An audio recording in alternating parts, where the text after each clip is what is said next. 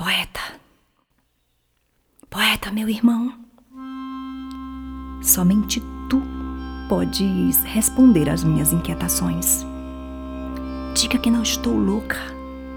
E, e se depois da minha confissão acreditares que sim, não deixe que me enclausurem para que não sinta essa doce loucura que me toma a alma. Quero continuar andando descalça pela terra seca, encharcada de cantoria, repentes, emboladas, sentindo as artérias dos rios pulsarem ao som dos tambores do maracatu, do bumba meu boi, do cacuriá, tambor de crioula, conversando com a velha sucupira que perfuma meus cabelos em flor, vendo os ipês com seus versos serenos abençoando os meus dias.